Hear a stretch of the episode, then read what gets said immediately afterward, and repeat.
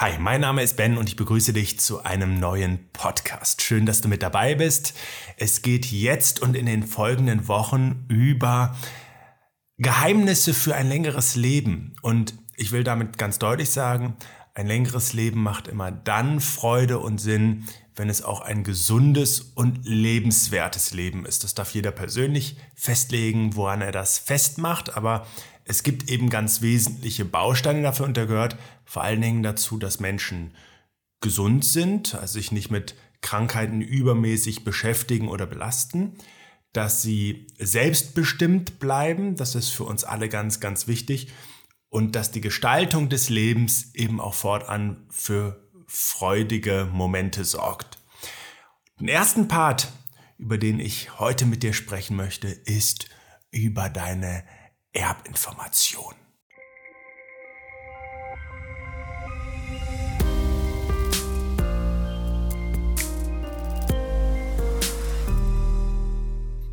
Nicht nur in den Köpfen vieler Menschen, sondern auch in wissenschaftlichen oder medizinischen Schriften geht es immer um die Erbinformation, um die DNA. Das ist sozusagen die kodierte Information, ähm, der menschliche Bauplan, der bei jedem von uns individuell ist und der bei der Entschlüsselung dazu führt, dass Zellen ganz spezifische äh, Aufgaben erledigen können und dass Menschen ganz spezifische Merkmale auch entwickeln, die nicht nur geschlechterabhängig sind, sondern eben auch nochmal ganz besonders typabhängig sind. Und da gibt es äußere Merkmale, aber es gibt eben auch ganz, ganz viele wesentliche innere Merkmale, die als solches gar nicht von außen wahrzunehmen sind, die ähm, sowohl über die Gesundheit mitentscheiden können, als auch eben über ähm, ganz triviale Eigenschaften eines Menschen.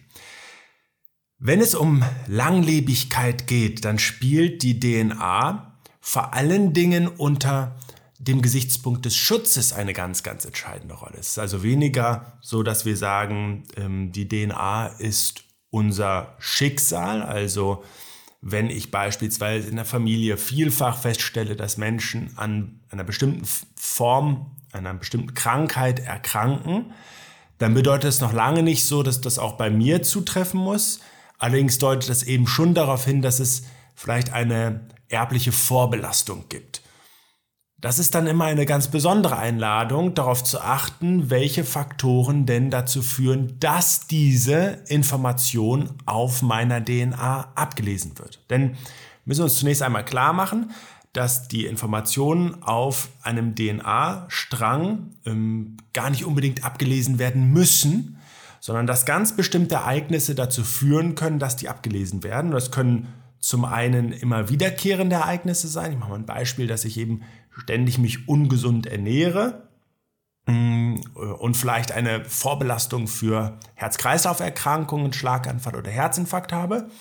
Oder dass es zu besonders heftigen ähm, auch Situationen kommen kann, sogenannte Traumata, die dazu führen können, dass Stellen auf der DNA demethyliert werden. Also dass diese Information dann tatsächlich auch abgelesen wird.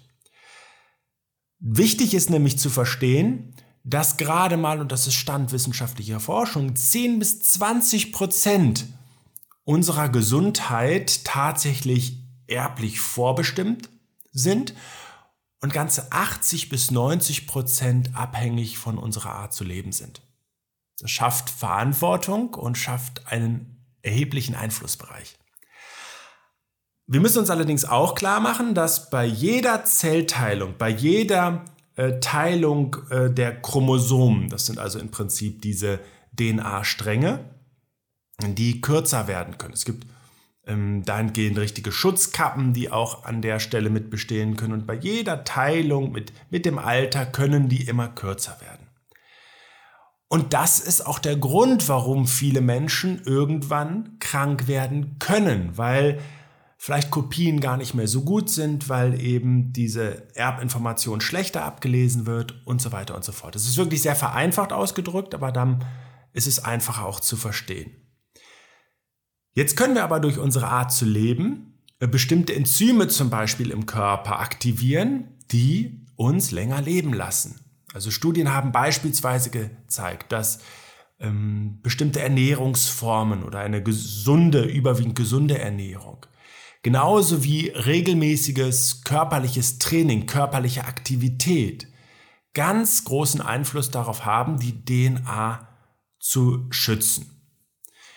Und jetzt kommt das Entscheidende wieder. Es geht nicht darum, diese äh, Dinge gelegentlich zu machen, also gelegentlich gesund zu essen, gelegentlich Sport zu machen oder sich aktiver im Alltag zu bewegen, sondern es geht darum, dass wir immer einen, eine, ein echtes Fundament darin schaffen, gesunde Gewohnheiten zu entwickeln, die dann ganz klar damit assoziiert sind, dass auf zellulärer Ebene wir langsamer altern.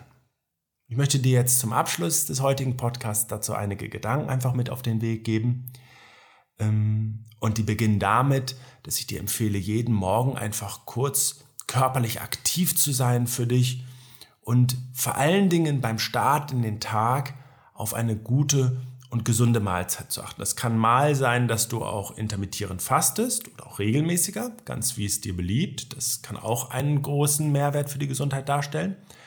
ansonsten, dass du darauf achtest, dass deine Ernährung einen guten Bestandteil aus pflanzlichen Quellen hat, also vor allen Dingen Gemüse und einen guten Anteil Obst. Aber Obst hat oft etwas mehr Zucker und da können viele Gemüsesorten zumindest im Vorteil sein dass du darauf achtest, gute Fette zu bekommen, also vor allen Dingen solche, die einen hohen Omega-3-Anteil haben. Andere können durchaus sogar zu Entzündungen führen, gerade wenn das Verhältnis von Omega-3 zu Omega-6 ungünstig ist. Dass das vor allen Dingen auch nochmal wieder pflanzliche Quellen sind, aus denen die kommen. Ich spreche hier beispielsweise von guten pflanzlichen Ölen wie Olivenöl als Beispiel.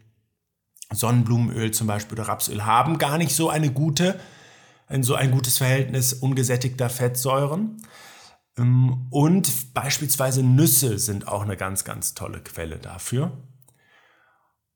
Und dass wir ausreichend Eiweiße zu uns nehmen. Also viele Menschen nehmen nämlich für ihr Aktivitätslevel ähm, viel zu viele Kohlenhydrate auf und auch die Quelle der Kohlenhydrate ist oft gar nicht so gut. Es sind dann sehr kurzkettige Kohlenhydrate in Zucker, in Fertiggerichten und so weiter und so fort. Es macht also ganz, ganz großen Sinn, darauf zu achten und am besten auch nochmal Mahlzeiten einfach frisch zu bereiten, um gar nicht unbedingt nur den frischen Aspekt zu haben, sondern auch den Aspekt, dass äh, du weißt, was drin ist. Also morgens mit Bewegung starten, mindestens auch gucken, dass die erste Mahlzeit schon mal wirklich gut ist. Da schöpft der Körper unheimlich viel Kraft draus. Das wären zwei ganz, ganz wesentliche Aspekte. Dann guckst du, dass du über den Tag aktiver wirst. Ähm, jede Gelegenheit für die Treppe nutzen. Ähm, vielleicht mal auch früher ähm, weiter wegparken, früher aussteigen sozusagen, ähm, vielleicht direkt bewegt zur Arbeit, Mittagspause aktiv gestalten, mit dem 3x3 kurze Unterbrechungen über den Tag integrieren. Das sind ganz, ganz viele kleine Bausteine, die ein enormes Bewegungspotenzial haben. Also ich möchte dich einfach mal bitten, Gestalte doch mal wirklich eine Woche nach diesen Prinzipien der Bewegung, die ich dir genannt habe. Und wenn du einen Aktivitätstracker hast, dann vergleich mal, was das für einen riesigen Unterschied dann auch in deiner Aktivitätsbilanz mit hast. Dann gehen wir nochmal auf das Ende des Tages zu sprechen, denn da möchte ich auch nochmal den Ernährungsaspekt ans Herz legen. Guck mal, dass du vor allen Dingen auf sowas wie Alkohol am Abend verzichtest, um deinen Schlaf zu verbessern an der Stelle dass du am besten nicht mehr so spät isst und dass du auch schaust, dass du nach deinem Abendessen nicht mehr irgendwie so kleine Snacks oder sowas zu nimmst. Die sind oft gar nicht gesund und beschäftigen eben dann auch mal in die Nacht hinein noch deinen Verdauungstrakt und beeinträchtigen wiederum deinen Schlaf. Also, schütz deine DNA durch deine Art zu leben. Das hat einen ganz, ganz großen Einfluss darauf, wie schnell deine DNA an der Stelle altert und wie schnell du an der Stelle eben dann auch äußerlich und innerlich alterst. Und das kannst du am besten durch gesunde Gewohnheiten machen. Ich wünsche dabei viel Spaß und wünsche dir alles Gute bis zum nächsten Mal.